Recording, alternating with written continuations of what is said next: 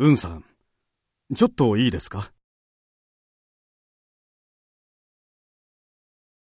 山下さんが外出先から戻ってきたら、私の代わりに、今日の午後3時からの会議に出席するように伝えておいてもらえますか？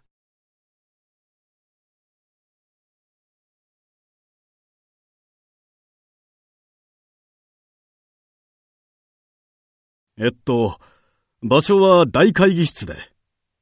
あとこれ、会議の資料なんだけど、渡しといてください。じゃあ、お願いしますね。